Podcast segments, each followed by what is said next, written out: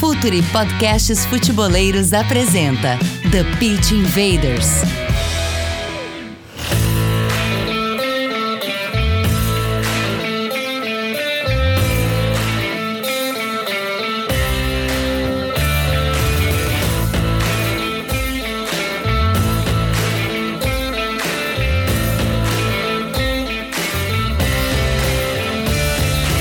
Olá, futeboleiros! Olá, futeboleiras! Futuri apresenta The Pitch Invaders, episódio 221. Chegamos em mais uma invasão futeboleira, já 221 episódios, um número que já nos traz muito orgulho, muita felicidade, né? o número de seguidores que a gente tem conseguido e aumentado essa nossa comunidade por aqui.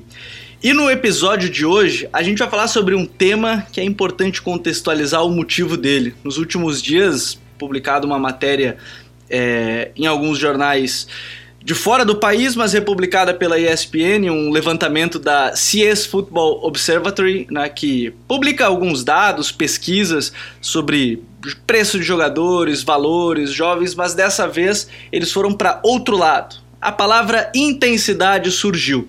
E para falar sobre esse tema, a gente convidou um cara que já participou com a gente, né, uma vez, falando sobre essa questão de preparação física. E agora ele está de volta para um tema que nos encanta muito.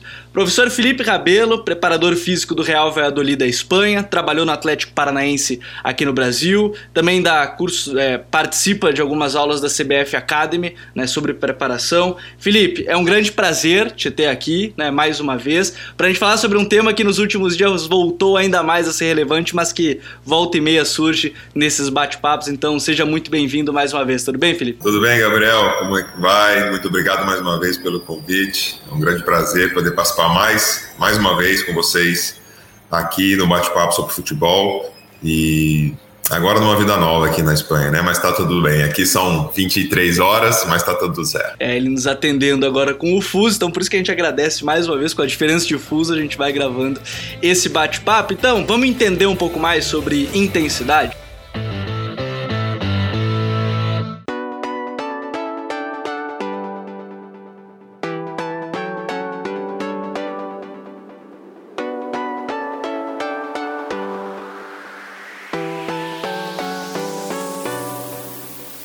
Felipe, eu acho que é importante, a gente sempre fala nos podcasts que o mais importante quando a gente começa um papo é falar sobre contexto. E nada melhor do que contextualizar, na verdade, a palavra intensidade.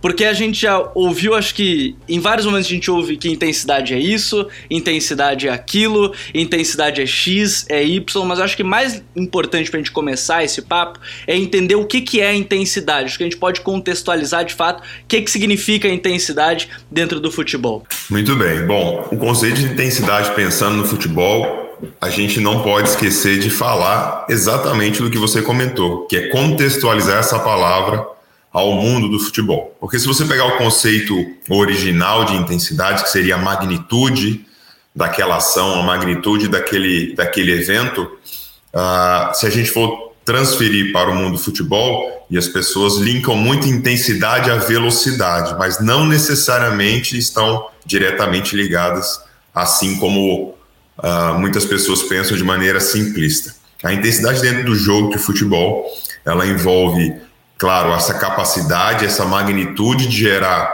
movimentos explosivos ou próximos, né, do máximo dentro de uma corrida, um sprint, um salto, um chute ou um passe. Mas quando se trata do contexto de futebol, e nós temos que lembrar que futebol é um esporte é, coletivo, é um esporte de equipe, a intensidade de uma equipe ela vai envolver uh, principalmente, principalmente o que nós chamamos de densidade, que é a capacidade de gerar várias ações, vários movimentos uh, dentro de um espaço curto de tempo, de uma maneira que você consegue repeti-la na mesma magnitude, na mesma intensidade por muitas vezes ou por muito tempo. Vou te dar um exemplo aqui dentro de futebol. Os, os jogadores da posição lateral normalmente são atletas que têm uma densidade de ação muito característica, que é subir para atacar e muitas vezes logo em seguida precisam correr em alta intensidade para trás para se defender, para recompor, para se reposicionar. Esse é, um, esse é um exemplo muito claro dentro do contexto de futebol, pensando numa posição específica, do quanto a intensidade e a densidade estão presentes. Então, eu acho que é muito legal para a gente seguir entendendo esse conceito. É, essa medição da intensidade, é, não sei se a palavra é essa medição, mas como é que vocês percebem é, essa medem essa intensidade dos jogadores, percebem como trabalhar elas, porque eu acho legal a gente entender esse estudo que foi publicado, eu vou até deixar aqui na, na descrição do episódio, do vídeo, ele mostra que, no final das contas que a intensidade das altas corridas, as corridas de velocidade maiores, e aí gerou muita dúvida porque aparecia a Liga da Grécia, a Liga da Polônia, todas elas na frente da Liga Brasileira. E aí gerou um grande debate sobre isso. Mas como é que é medida essa intensidade no trabalho do dia a dia para entender o jogador está sendo intenso, não está sendo intenso, Felipe? Não, isso é legal porque quando existem essas referências, Gabriel, sobre intensidade de ligas de futebol ao redor do mundo, a gente tem que tomar alguns cuidados porque uh, dependendo do que é escolhido como como uma maneira de medir, como você mesmo falou, a intensidade. Hoje em dia, o futebol nos grandes nas grandes ligas, nos grandes clubes, tem vários equipamentos tecnológicos para medir as ações, para fazer o monitoramento do que acontece dentro de campo, que é, por exemplo, né, os equipamentos GPS, acelerômetro, que tem outros sistemas como giroscópio, magnetômetro, que são sistemas que medem é, o estresse, é, perdão, o estresse não, mas a exigência mecânica de frenagens, de acelerações, de mudança de posição do corpo, além dos tradicionais como distância total percorrida, velocidade atingida dentro de campo numa corrida, quantas vezes eu realizei é, corridas acima de 24 km por hora, que são de alta intensidade ou sprint. E essas são algumas das métricas utilizadas para medir as ações e intensidade desses atletas de maneira individual quanto coletiva. Mas o detalhe que eu levanto é o seguinte: às vezes o comparativo que é feito das ligas né, internacionais comparadas ao do Brasil a gente precisa entender se o que eles estão utilizando como métrica são as acelerações, as acelerações de alta intensidade, ou são somente as corridas de alta intensidade acima de 20 por hora, ou as de sprint acima de 24 km por hora. E com isso, também temos que lembrar que as diferenças entre posições também refletem muita coisa. Porque se você pegar, e isso acontece em alguns estudos, se você pegar a média, que o problema de usar a média é que você tem um risco de sofrer uma interferência muito grande de números muito abaixo ou muito acima, né, os limites superiores e inferiores, e isso mexeu um pouco com a média. Mas, por exemplo, tem estudos que consideram não somente jogadores de linha, mas os goleiros. E aí o goleiro ele tem uma distância percorrida de alta intensidade mais baixa, isso pode mexer com a média. Ou, às vezes, considera bastante é, as posições que vão gerar mais velocidade como, e, e, distâncias em alta intensidade, como os laterais, alguns volantes e principalmente os extremos e atacantes. Mas esse é um ponto fundamental da, da conversa, porque quando se trata de intensidade, a gente pode pensar em muitas coisas dentro de uma equipe de futebol, mas que se você olhar só para uma ação específica, isolada, ela pode te confundir um pouco. Porque, beleza, é certo que as métricas de corrida em alta intensidade de sprint são maneiras de medir a intensidade das ações, mas a intensidade de uma equipe dentro do jogo, ela vai muito além disso. Ela vai principalmente nos comportamentos, né, nas fases do jogo, organização ofensiva, defensiva e as transições, do que é proposto pelo treinador e o que se entende como intensidade dentro do modelo de jogo que é implementado pelo clube ou pelo treinador. O Felipe tocou num ponto ainda no início também, quando ele fala dessa questão de intensidade, que também vai o passe, né, o chute, vai, enfim, outras tantas é, variáveis de, de, entender essa intensidade. E talvez o, o, uma questão que sempre se coloca é: ah, jogador mais velho não é intenso, já tá, já passou do tempo, mais novo consegue. E, e, eu acho que é legal, até eu vou colocar esse exemplo que eu acho que chamou a atenção de toda a Europa, que foi o Pedri, né? Jogou 73 partidas na temporada, 11 prorrogações, e todo mundo falou: ele não vai aguentar, né? Ele vai, vai estourar em algum momento de tanto jogo. É, é um fato ou na verdade é aquele senso comum de ah, o mais velho ele não é tão intenso e o mais novo ele consegue jogar quantas puder, Felipe?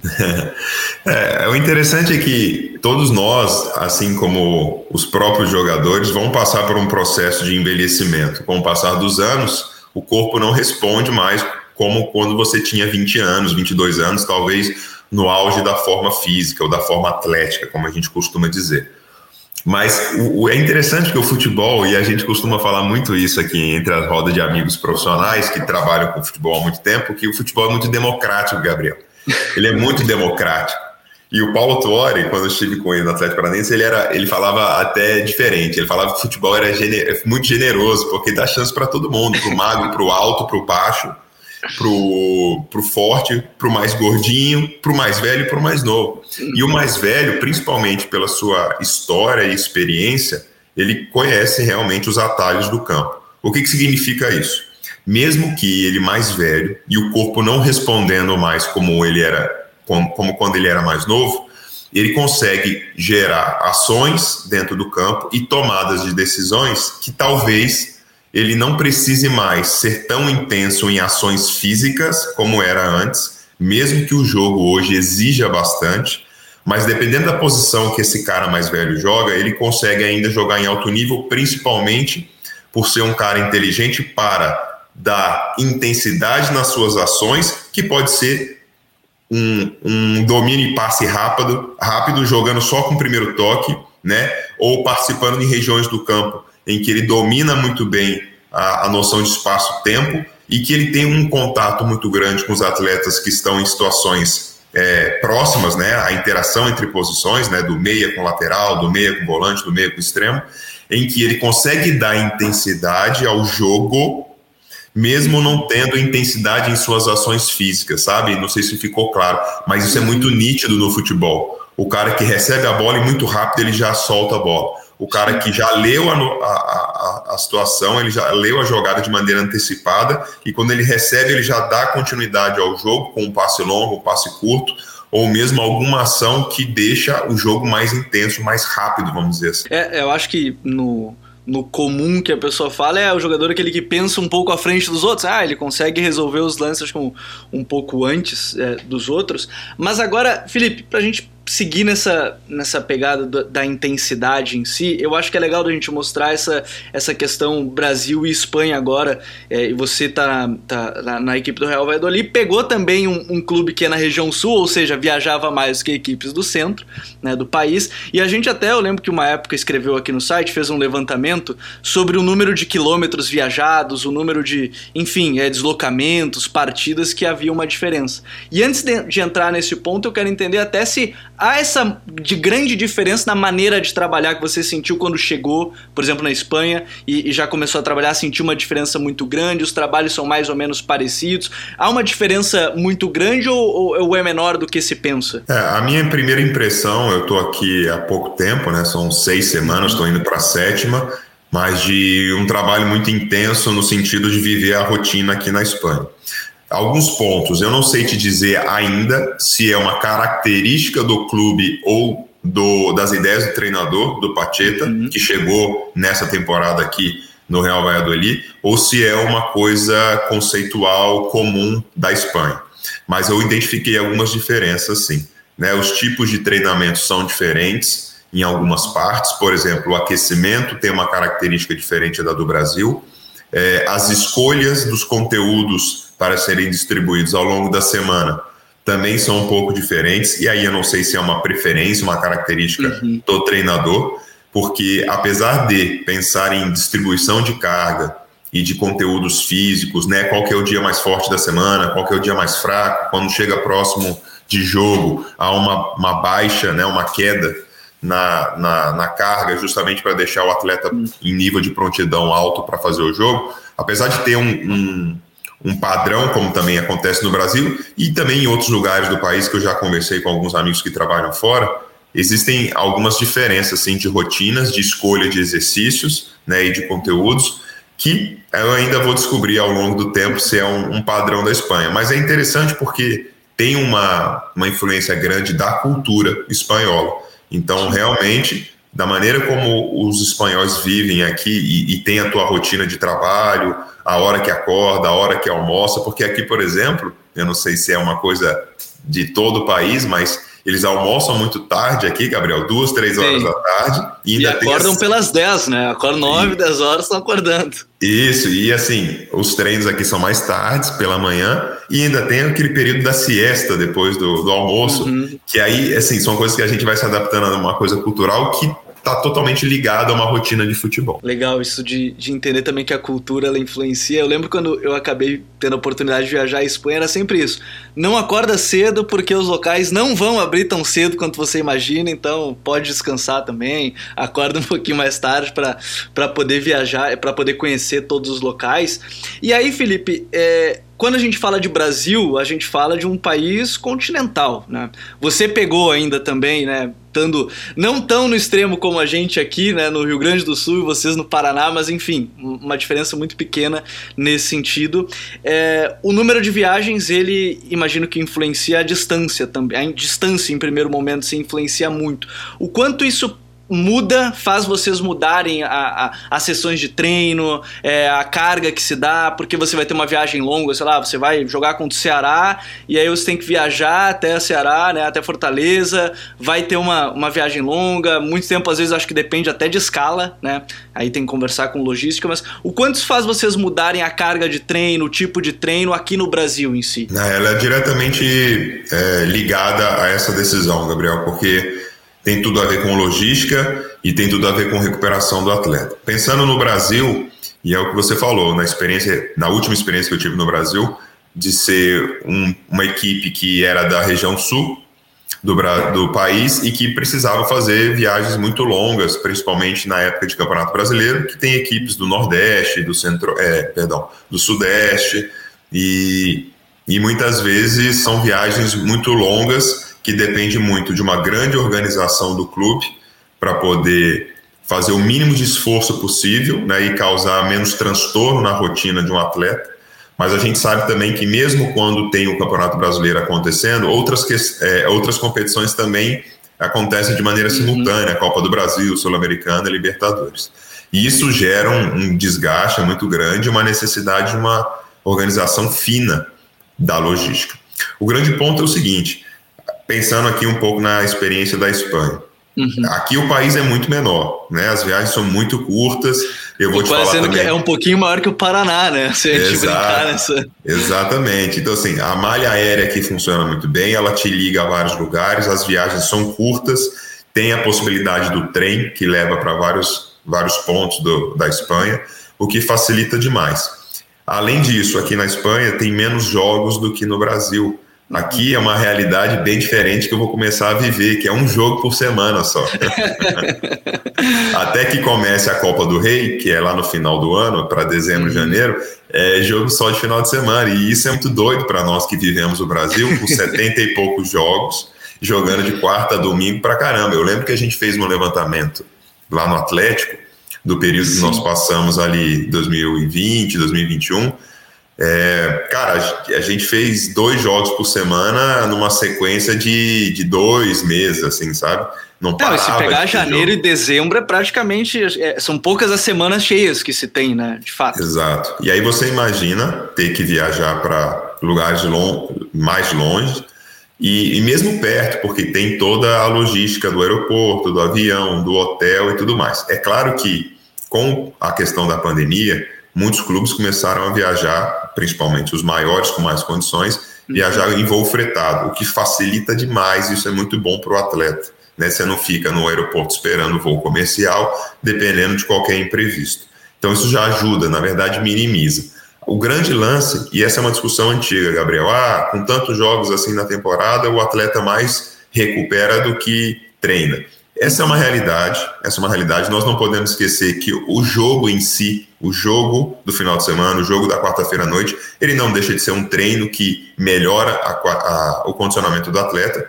Só que se você não consegue dar uma consistência de estímulos de treinamento ao longo do, do tempo, se só fica dependendo do jogo para você se condicionar ou dar mais estímulos para o corpo continuar respondendo, a gente só tem que lembrar que o jogo é o esforço máximo, é o esforço máximo do corpo como um todo, mental, físico e tudo mais.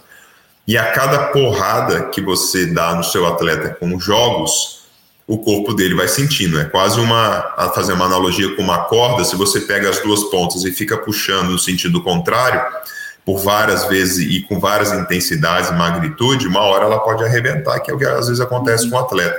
Nós falamos muito isso dentro da terminologia no esporte dos spikes, né? É um termo em inglês que você vai dando altas cargas assim de maneira é, aleatória, não, mas é um período você vem muito forte, você passa um período só recuperando o atleta sem treinar, depois você vem de novo com uma porrada, um spike, e a chance é muito grande do corpo não conseguir lidar com essa exigência, essa demanda física, fisiológica, mental. Então, o grande desafio mesmo é você ainda assim conseguir treinar os atletas numa condição como essa de vários jogos e de jogo quarto e domingo. Porque você precisa arrumar em segunda, terça, quinta e sexta algum período que, além das correções de parte tática e comportamento, que é fundamental para o treinador, conseguir dar estímulos para que seja pelo menos estímulos de manutenção de condicionamento para os atletas e principalmente para aqueles atletas que ficam mais tempo no banco, viajam e não entram no jogo, ou aqueles que não são convocados e ficam no clube treinando, condições de treinamento para aí sim manutenção e também estímulo de aquisição, de melhora, porque uma, alguma hora eles vão ser exigidos, vão ser necessários para entrar num jogo e eles não podem destreinar. Então o grande desafio é esse. Mas nós temos que arrumar maneira assim de treinar esses caras mesmo com a logística é, tão difícil assim. É complicado? É muito complicado, mas tem como a gente uma, uma maneira assim se organizar bem as sessões de treino. Para as pessoas entenderem, é, eu acho legal que o Felipe falou dessa questão da, da, das viagens e a gente tem assim um levantamento. A gente fez com números mais ou menos básicos, não exatos, mas por exemplo, né, a gente tem lá no site, vou deixar aqui na descrição né, do, do episódio, que é o Fortaleza em 2019 viajou 92 mil quilômetros. E uma comparação que a gente fez com o Liverpool na mesma temporada, que foi campeão da Champions, ou seja, fez os 14 jogos e viajou 38 mil. É uma diferença que a gente sabe que é considerável, né, Felipe? E aí a pergunta que vem é inevitável: é se isso atrapalha na intensidade do jogo. Né? Se a gente fala assim, pô, é, é, é a recuperação, é conseguir treinar, mas o quanto isso atrapalha, e, e, na verdade talvez a pergunta seja se atrapalha a médio prazo, já no curto prazo, ou é mais para longo prazo que atrapalha em si quanto à intensidade do jogo, o número de desgaste desses jogos, dessas viagens?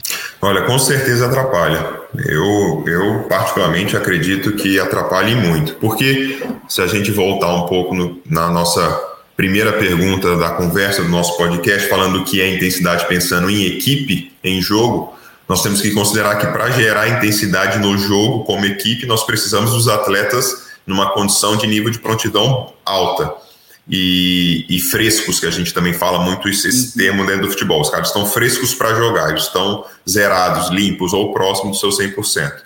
E aí sim eles podem gerar as ações que são necessárias dentro do jogo, principalmente dentro da maneira como se quer jogar, dando intensidade ao jogo, que ela vai oscilar, isso é importante dizer, ela oscila dentro da partida, dependendo do que o adversário propõe e causa de dificuldade, ou dependendo muito do que acontece dentro do placar, se você está perdendo, se você está ganhando, e condições adversas, como por exemplo o clima. Isso afeta muito a intensidade dentro do jogo ali como equipe.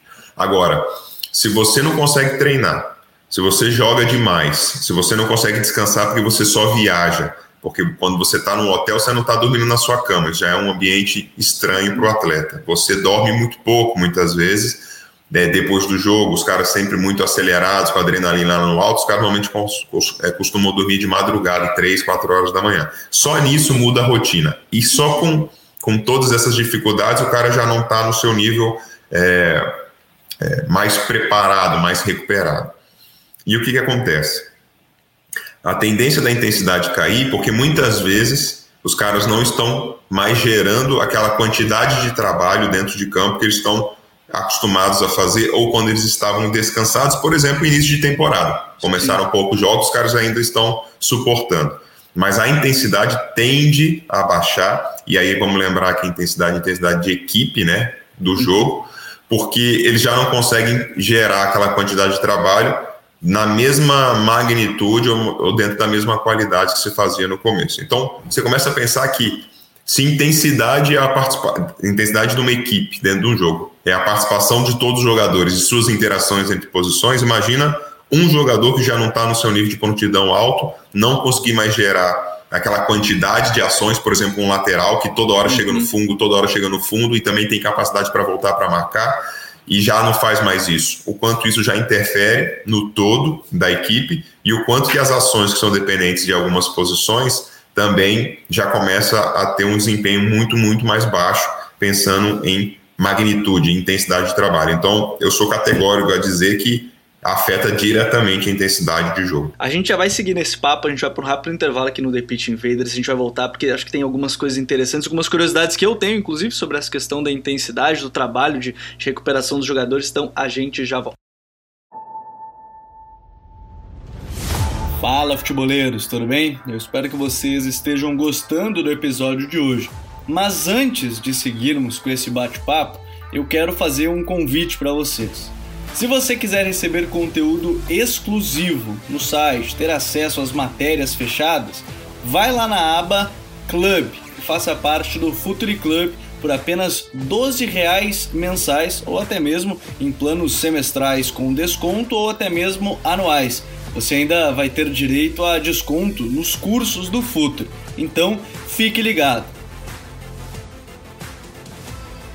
Além disso, eu quero lembrar para vocês que esse episódio também tem o apoio do Futuri Pro, o departamento de análise e mercado do Futuri. Seu time gasta menos dinheiro e ganha mais jogos. Para mais informações, mande um e-mail para comercial@futuri.com.br. A gente está conversando com o Felipe Rabelo, preparador físico do Real Valladolid, trabalhou no Atlético Paranaense aqui no Brasil. E Felipe, você falava do descanso, de não estar na sua própria cama, eu acho que qualquer pessoa vai sentir isso. E aí me veio uma dúvida que talvez, eu não sei se isso é um debate atual ou se é, é algo, uma dúvida apenas minha. O quanto influencia, por exemplo, é, atletas, e eu não estou querendo tirar essa parte dos jogadores, mas o quanto jogadores ficarem, por exemplo, 100% do tempo ou 90% do tempo, é, redes sociais, videogame, essas coisas assim, passa a noite, joga, joga, joga, dorme talvez um pouco menos. Isso influencia, os jogadores estão vindo, eu não quero tirar isso de vocês, é só uma curiosidade que eu tenho com, com o Felipe, porque eu acho que hoje as pessoas debatem muito isso, né, de ter rede social, de estar tá jogando. Hoje a gente vê o, os jogadores são streamers muitas vezes, mostram que estão jogando e tudo mais. Isso, isso atrapalha numa questão de intensidade, de desempenho, de, de questão de preparação física em algum certo ponto? Você sabe que pensando em videogame, em celular, tecnologia. É, essa é uma coisa que está já muito forte dentro da sociedade. Ela faz parte da rotina para várias coisas e tarefas que precisamos fazer ao longo do dia. Isso é fato. E o que a gente precisa fazer, na minha opinião, é conseguir adaptar isso à rotina de trabalho, à rotina da vida de atleta. Eu sei que tem um estudo, e posso depois levantar ele aqui e te enviar para o pessoal que tiver curiosidade, então, um estudo que mediu né, o nível de atenção e tomada de decisão de jogadores após utilizar celular e videogame né, horas antes de uma partida, um jogo simulado, vamos dizer assim. Uhum. E houve interferência direta. Mas tudo isso me lembra um pouco uma discussão que existe dentro do esporte, que ela é de décadas, assim, né? Que envolve um pouco o que, que o atleta faz fora da sua vida uh, do, dentro do futebol. Sim. Que muitas coisas interferem né, no lado mental, emocional de um atleta, desde problemas familiares, desde problemas financeiros ou qualquer outra coisa que uh, o atleta ou o ser humano pode passar. E isso afetar diretamente o seu desempenho, seja físico ou mesmo mental, na hora do vamos ver ali, na hora do jogo. O videogame e, e o celular me parece algo que pode tirar muito foco do atleta, tira muita atenção, principalmente em momentos que são fundamentais de um alto nível de concentração e focar no que tem que fazer. E aí a gente acaba tendo que falar de momentos como a concentração, né? Os atletas uhum. concentrados em hotel, nas viagens, muitas vezes eles levam os videogames, eles são, Sim. eles gostam bastante, né? Leva videogame, é, é leva o que uma... tem de passatempo também, de uma certa forma, né? Não, total, e é, e é totalmente compreensível. Mas muitas vezes eles ficam tão dentro do jogo, tão dentro do videogame, tão dentro do celular, que muita coisa está acontecendo ao redor, que são os momentos chave antes do jogo. Pode ser a noite anterior, pode ser por, pela manhã no dia do jogo, em que você já precisa iniciar um processo mental para aquele momento é, é, único, que é o jogo mais tarde, e já começar a se preparar para isso.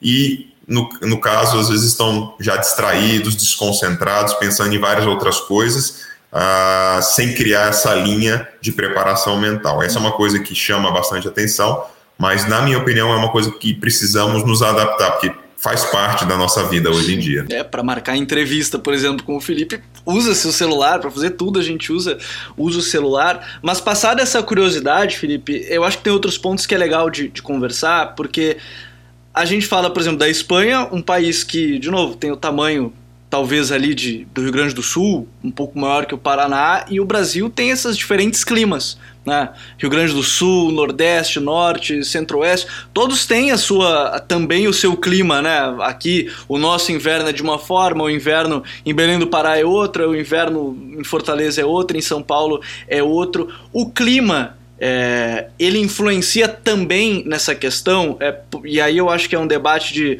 os jogos das 11 horas em lugares que são mais quentes, os jogos à noite em lugares que são mais frios. A gente vai ter uma Copa do Mundo que vai ser em 2022, vai ser em dezembro, por conta do, do clima. É, isso também é um, é um fator determinante quando a gente fala de, de manter o desempenho, de manter a intensidade, conseguir repetir esses movimentos? Olha, com certeza. Quando a gente pensa principalmente em questões de temperatura do ambiente, é muito claro o quanto isso afeta a performance. Em dias muito, de muito calor, principalmente em regiões com, é, com umidade muito alta, que esse que é o grande lance. Não é, não é nem necessariamente estar somente quente, calor, uhum. mas quando está muito calor, com temperaturas ali acima de 32, 34 graus, mas com umidade relativa do ar alta, que dificulta a transpiração, você eliminar o calor do corpo, que é uma estratégia do próprio organismo, para resfriar e continuar, e, e, continuar, deixar que o seu corpo continue trabalhando dentro do exercício, fica prejudicado, fica muito mais difícil. Então, se você pega jogos em regiões como no Nordeste, no Brasil, você vai para lugares muito quentes e que a umidade é muito alta, há uma tendência do seu corpo não resfriar né, a partir da transpiração, a partir do suor, da maneira mais eficiente, como ele está acostumado em outras regiões, ou por exemplo, das cidades onde você vem, e isso com certeza gera menos trabalho dentro do campo, né, gera menos uh, efetividade nas suas corridas, nas suas ações explosivas, e é uma coisa que baixa a intensidade, ela baixa a magnitude das suas ações, fazendo com que a intensidade da equipe como um todo também possa diminuir. Quando você pensa em regiões muito frias, e se você não está preparado para isso, há uma tendência também do seu corpo reagir de uma maneira que ela vai se proteger daquele frio intenso. Então, se você reparar, isso aconteceu muito na Copa do Mundo e em alguns momentos de algumas competições também internacionais em regiões muito frias. E também virou uma rotina, uma estratégia Aqui, é, aqui no Brasil, agora não estou mais aqui. mas, no, mas no Brasil, quando vai jogar, por exemplo, aí no Sul, que é quando os atletas ficarem de agasalho no momento do hino nacional, né? No momento do hino uhum. ali, por exemplo, da Champions League ou mesmo da Libertadores e por aí vai. Daquela mexida nas pernas, tentando se aquecer, né? Exatamente, que é a tendência de, beleza, você já aqueceu dentro do vestiário, dentro do campo, e ainda tem esses momentos que faz parte do protocolo de hino nacional e toda aquela coisa da foto. E quanto mais tempo você passar, por exemplo, numa região mais fria, que está muito, muito mais frio do que você está acostumado, de você perder esse aquecimento, né, perder entre aspas, e aí tentar com algumas estratégias deixar o seu corpo aquecido para que não inicie o jogo num nível já de, de de desaquecimento, vamos dizer assim. É, eu acho que é muito legal porque a gente fala dessa questão, né? Os jogadores, até quando vêm se adaptar, falando de jogadores jovens que são contratados mesmo, questão de adaptação a, a país, a, a estado, a, a, clima.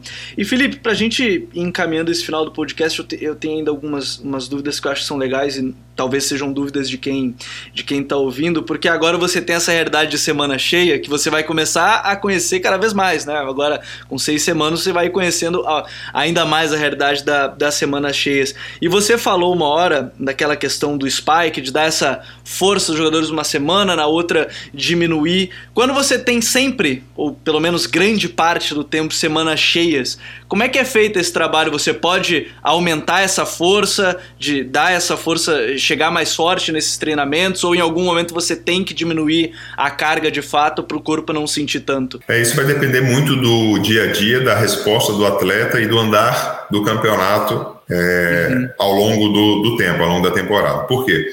Por mais que seja o sonho do preparador físico ou da comissão técnica brasileira ter um ano inteiro só de um jogo por semana, ainda assim muita coisa acontece né, no, ao longo do, do tempo. O jogador ele pode se lesionar por um trauma no jogo e aí você precisa dar um tratamento específico para esse cara para preparar prepará-lo para o próximo jogo.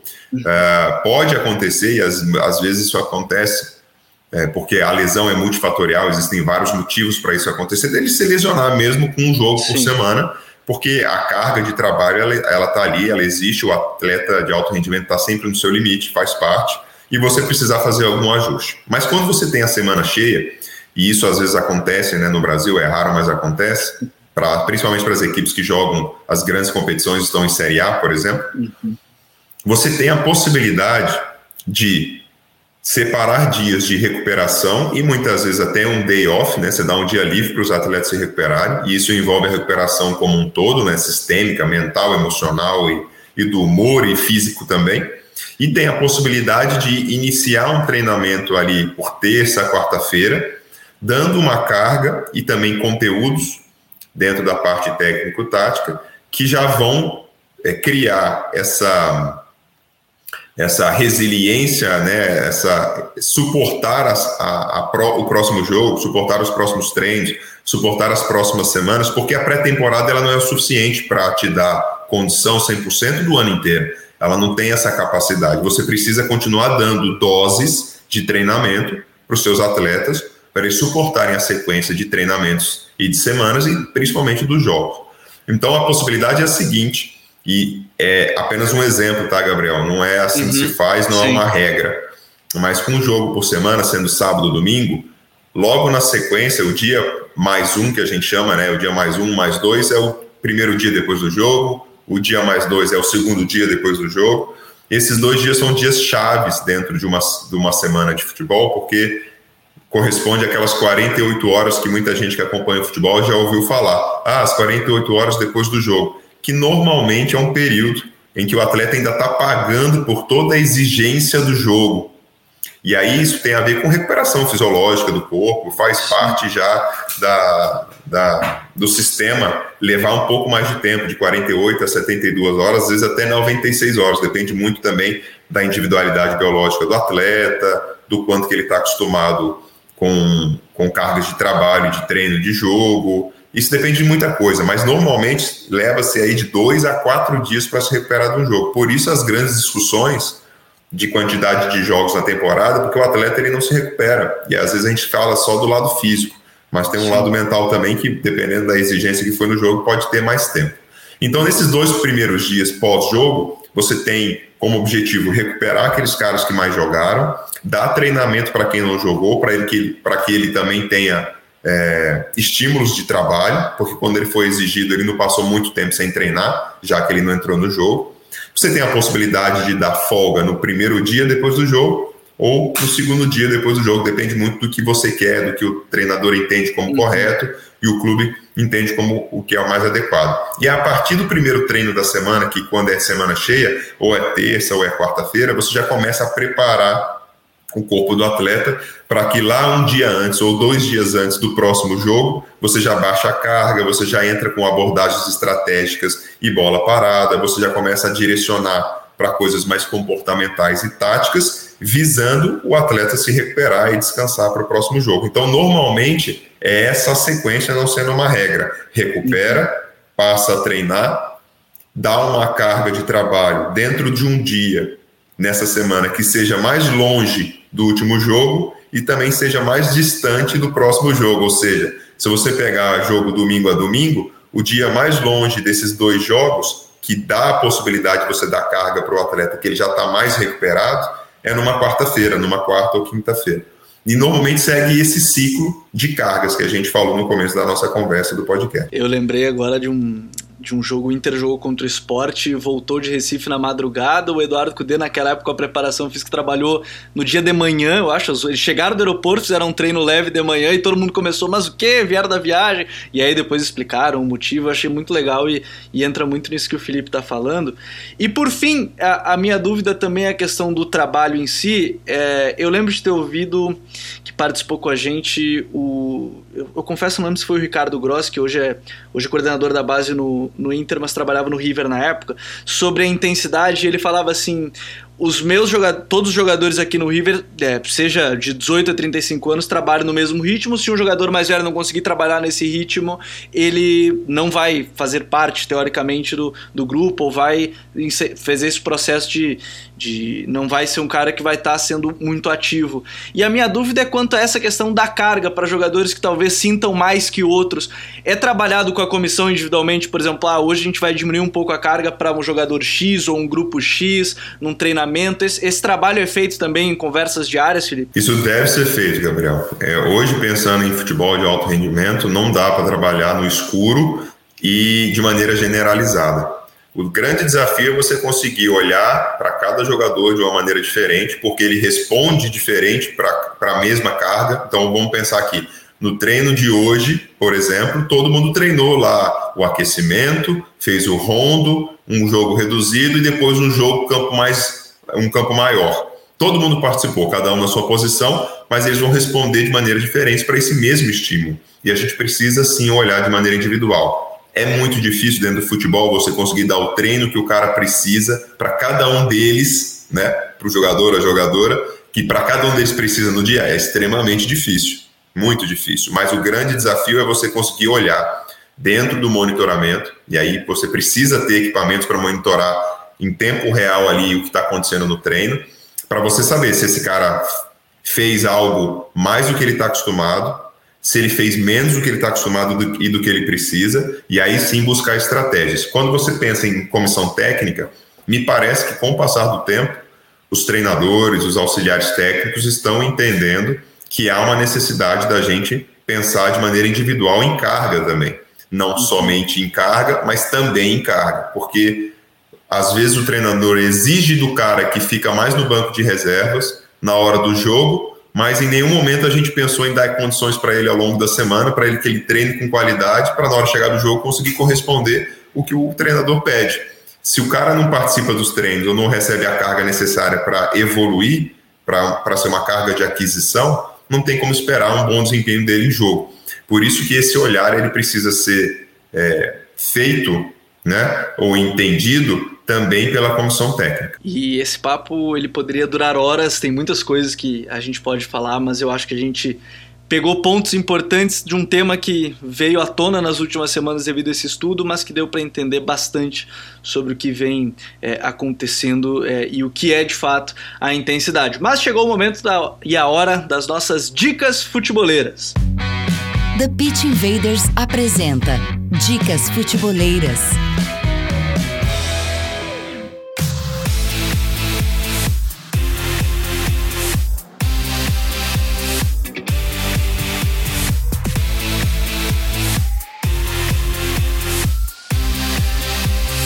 Você está ouvindo esse podcast depois, já no dia 20, a partir do dia 20 até o dia 25, 26 de agosto, saiba que o Futre, em parceria com a Sport Data Campus da Espanha, está produzindo um webinar gratuito sobre Big Data aplicado ao futebol profissional. Então, as inscrições estão no site, se você quiser saber um pouco mais, conhecer um pouco mais sobre o Big Data para análise de desempenho, para scouting, a gente aconselha aí o webinar e depois a gente vai trazer mais novidades aqui no Futre junto com a Sport Data Campus. Felipe, qual é a tua dica futeboleira para quem está nos ouvindo e que nos ouviu aqui nesse podcast hoje? Ah, muito bom.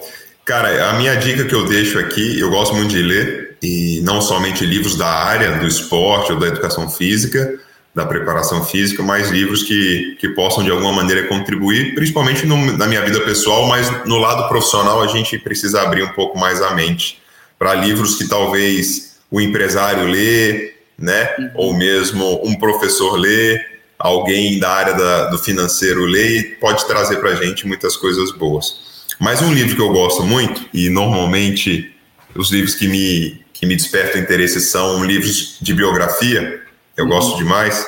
Eu vou, eu vou, a minha dica vai ser dentro do esporte, tá? Mas é a biografia é, que fala do, do Vangal, treinador Vangal, não sei se o pessoal conhece, mas é um livro que eu não sei se ele tem em português, mas ele é espetacular, principalmente pensando em como gerir pessoas dentro de uma equipe de futebol e ele conta dentro das realidades que ele viveu várias histórias e as dificuldades, desafios dentro de vestiário com grandes jogadores, vivendo momentos bons e ruins das equipes que ele trabalhou. Mas olha, o livro do Vangal é, é, é muito legal e eu deixo aqui como a dica para a galera que está acompanhando a gente aqui no podcast. Felipe, mais uma vez, obrigado pela gentileza de participar com a gente mais uma vez, nos elucidar tantas questões e questionamentos importantes sobre esse tema de intensidade. Você já é da casa, já participou mais de uma vez, então já é da casa, então seja sempre muito bem-vindo e mais uma vez, muito obrigado. Maravilha, muito obrigado, Gabriel. Até a próxima. Futeboleiros e futeboleiras, muito obrigado a todos que nos acompanharem mais este TPI. Toda sexta-feira, direto no seu feed, seja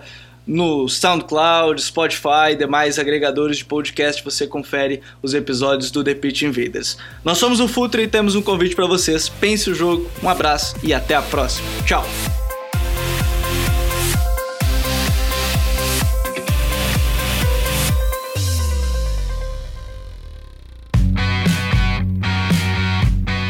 Futuri apresentou The Pitch Invaders.